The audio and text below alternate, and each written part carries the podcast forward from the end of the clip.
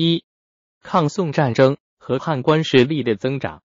契丹奴隶起义杀掉了辽穆宗，但起义的成果却被辽朝贵族利用了去。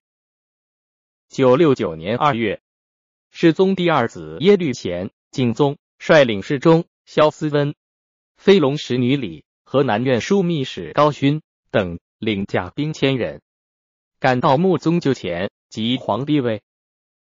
太宗次子延杂葛逃入沙陀。辽朝皇权由此又转到耶律倍，世宗一系。高勋之乱，景宗即位后，将拥立他的萧思温和高勋分别任北院和南院枢密使。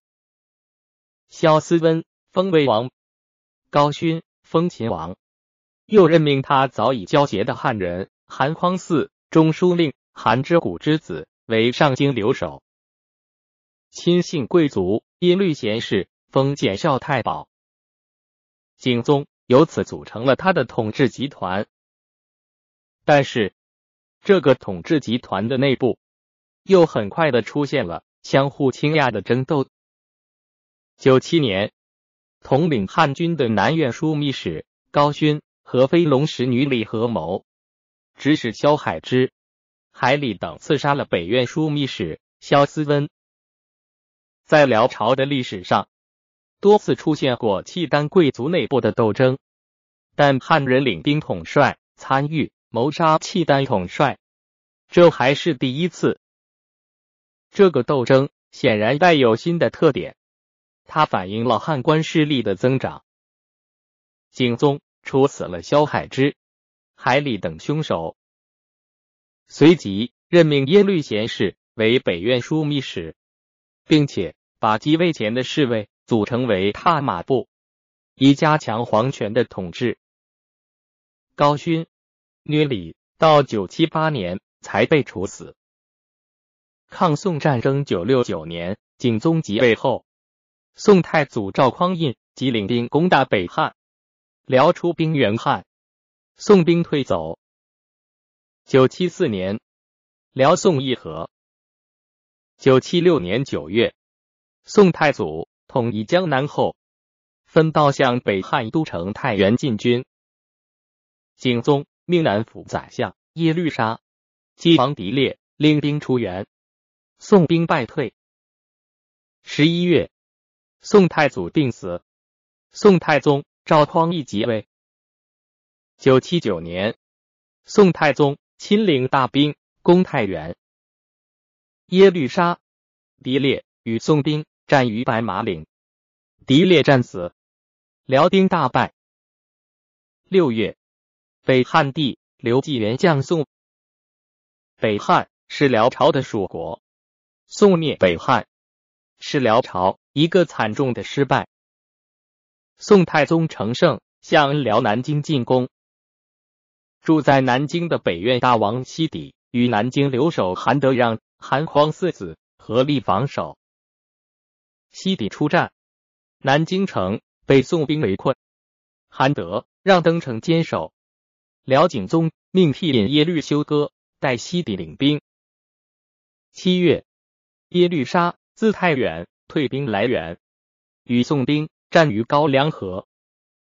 耶律休哥与南院大王耶律斜轸从后腰击，宋兵大败。宋太宗乘驴车仓皇逃走，韩德让乘胜出击，宋兵损伤惨重，辽兵转败为胜。九月，辽摄代枢密使韩匡嗣和耶律沙领兵反攻，耶律休哥、耶律斜轸等随行。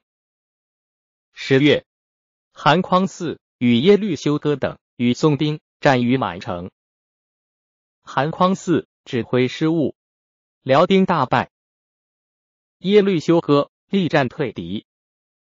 辽景宗下诏责韩匡嗣，赏耶律休哥，以耶律休哥为北院大王。九八年十月，辽景宗到南京，领兵攻宋，归瓦桥关。耶律休哥斩宋守将张师，追击宋兵。至莫州还军。辽景宗击败了宋朝收复燕云的企图，巩固了对这些地区的统治。韩氏势力的增长，冀州玉田韩之谷在阿保机平继时降契丹，总管汉人事务。之谷子韩匡嗣在景宗时任上京留守、南京留守、设枢密使。韩德让大夫匡嗣守南京。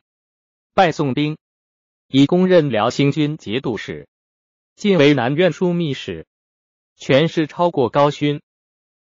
冀州韩氏日益成为辽朝汉人官员中最有权势的一个家族。九八二年九月，辽景宗在云州出猎时病死于焦山。韩德让与耶律斜轸受景宗一命，立皇子隆绪圣宗继皇帝位。圣宗年十二，军国大事都由承天太后、景宗后裁制。韩德让与耶律斜轸分任南北院枢密使。韩德让得承天后宠幸，又以汉人总之宿卫，加开府仪同三司，兼政司令。九九九年，耶律斜轸病死，韩德让以南院枢密使。兼北院枢密使，总管契丹、汉人两院事，晋封大丞相。